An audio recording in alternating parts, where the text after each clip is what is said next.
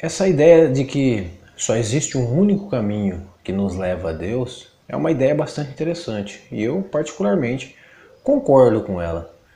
O grande problema surge quando você percebe que no decorrer da sua vida é, oferecem-lhe inúmeros os caminhos e todos eles as pessoas dizem que são o único caminho que leva a Deus. Ou seja, qual é esse único caminho em, em meios a milhares deles? Então, diante desse dilema, muitas pessoas acabam, se não tiver uma posição, acabam se deixando levar por ideias que às vezes são totalmente incoerentes com o próprio plano natural das coisas, e algumas outras se tornam extremamente céticas.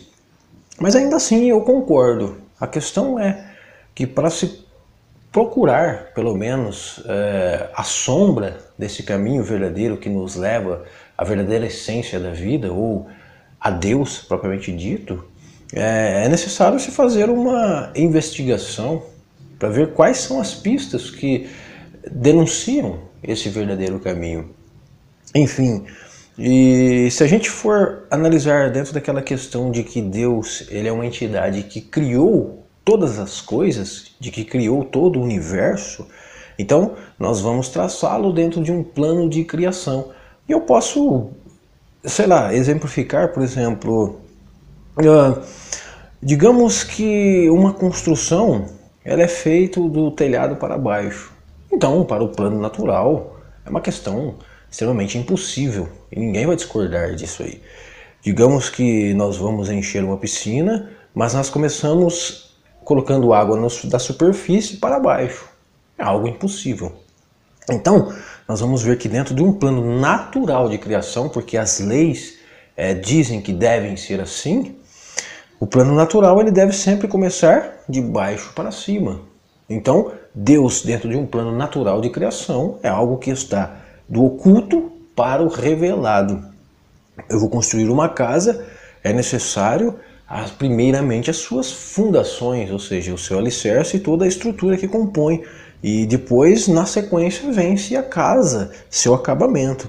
Então nós vamos observar que na maioria do tempo, quando você adentra uma casa, quando você visualiza uma casa legal, você vai perceber que as suas fundações, as suas estruturas estão o tempo todo no oculto, mas elas estão lá, mesmo que é, você não perceba isso de maneira direta.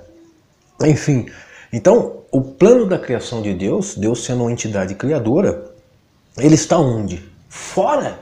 Ou ele está numa base extremamente profunda e oculta? Ou seja, será que ele não está numa base microscópica? Ele não está num, num micro mundo, num microcosmo?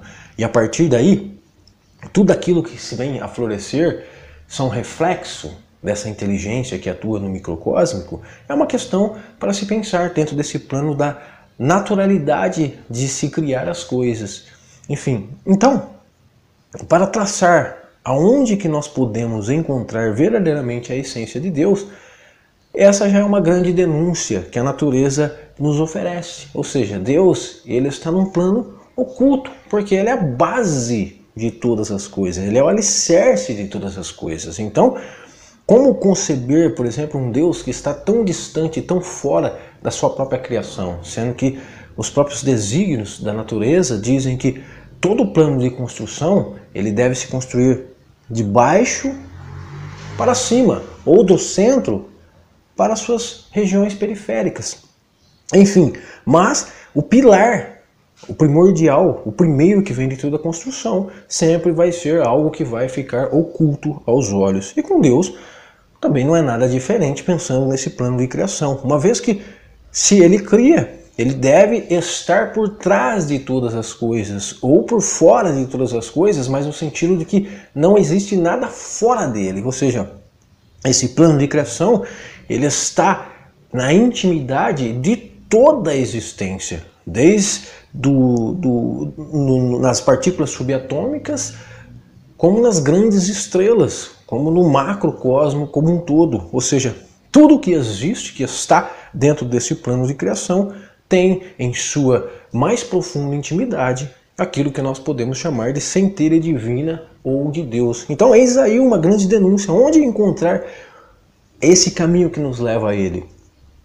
esse caminho que nos leva a ele, por mais absurdo que pareça, está no plano do oculto, ou seja, aquilo que não está no plano das ideias, que a gente tem uma, uma ideia muito vaga e às vezes muito incoerente a respeito da própria criação. Então, se nós agora sabemos que a natureza nos revela que Deus ele está num plano íntimo e oculto, nós precisamos traçar um caminho para saber como nós chegamos nesse plano oculto, nesse plano íntimo.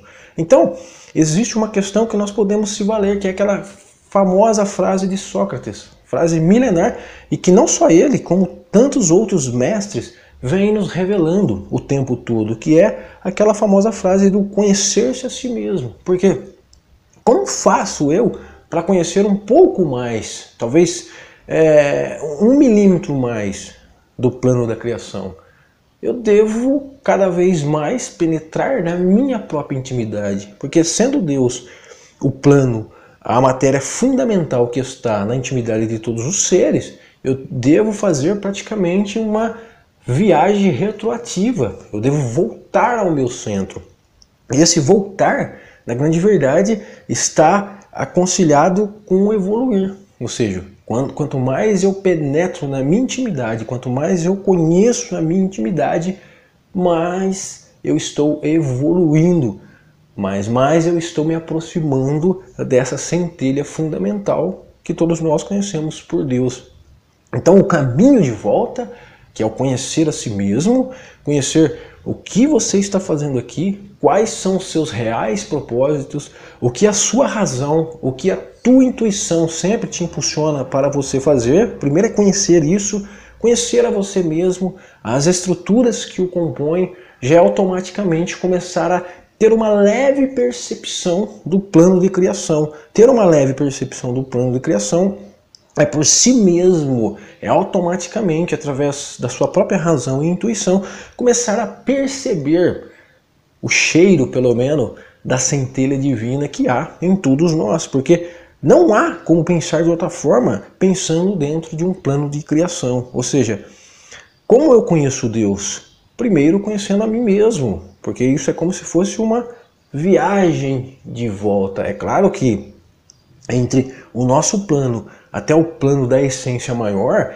digamos que existe anos-luz de distância, mas todos esses intervalos eles devem ser trabalhados. Eu costumo dizer que quanto mais você conhece a sua verdadeira essência, mais você sobe no degrau da escada evolutiva. Parece até uma visão distorcida, porque quando você faz o caminho de volta, na grande verdade você está expandindo cada vez mais o seu espírito intelectual, você está expandindo cada vez mais aquilo que nós conhecemos como consciência. Mas o expandir é penetrar-se cada vez mais na sua própria essência. É você perguntar: o que eu estou fazendo aqui? Da onde eu vim? Para onde eu vou?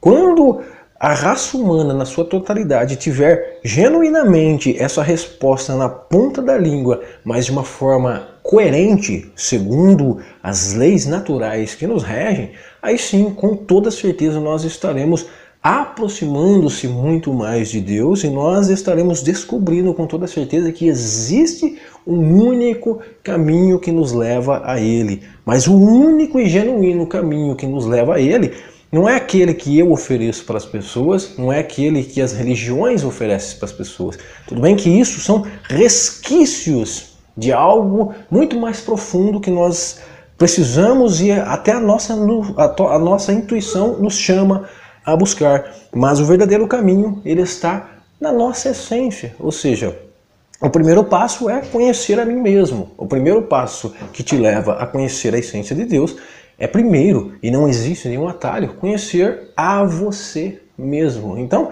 essa é uma ideia interessante, porque a nossa essência, ela sempre esteve nos seios da criação. E aí, desses seios da criação, existe um decaimento, decaimento, até chegar nesse plano físico onde nós nos encontramos. E se a gente for ficar procurando este único caminho através dos ruídos, através das ideias que as pessoas nos oferecem, é, a gente acaba meio que desanimando mesmo, porque existem muitas ideias que se você for colocar de acordo com a razão, elas acabam perdendo totalmente a razão de ser. A mesma coisa, existem ideias que é o mesmo que você querer concordar com essa ideia de você começar a construir uma casa do telhado para baixo. E isso é algo descabido, algo inadmissível. Então, para finalizar o vídeo, eu deixo a seguinte reflexão: qual é o único caminho para chegar até os seios do Criador? O único caminho está em você mesmo. Consiste em conhecer-se a você mesmo. E eu até deixo a reflexão segundo o conceito até do próprio Jesus Cristo, quando ele fala que eu e o Pai somos um.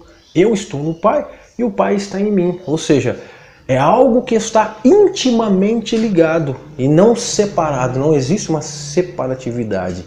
Tudo se funde a um único ponto. Esse ponto ele explode e depois ele implode, ou seja, tudo o plano macrocósmico é reflexo desse ponto infinito que existe no microcósmico. E eu até costumo dizer que, na grande verdade, todo esse macro, esse mundo macro que nós vemos, está dentro de um mundo que é micro. E um micro é que, na verdade, é que é o grande macro de toda coisa.